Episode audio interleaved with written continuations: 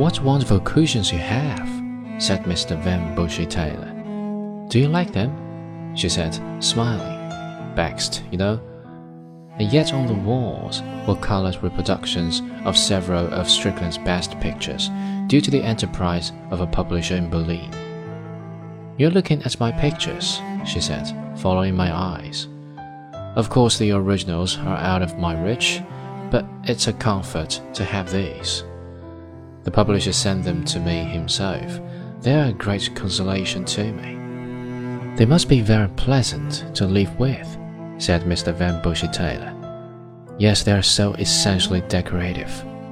That is one of my profoundest convictions, said Mr. Van Busche Taylor. Great art is always decorative. Their eyes rested on a nude woman suckling a baby, while a girl was kneeling by their side holding out a flower to the indifferent child. Looking over them was a wrinkled, scraggy hag. It was Strickland's version of the Holy Family. I suspected that, for the figures had set his household above Taravao, and the woman and the baby were Ata and his first son. I asked myself if Mrs. Strickland had any inkling of the facts.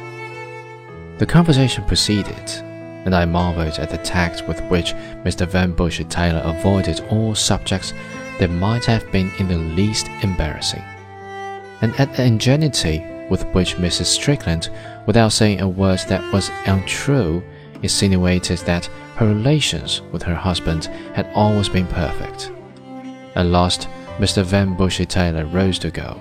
Holding his hostess' hand, he made her a graceful, though perhaps too elaborate, speech of thanks, and left us.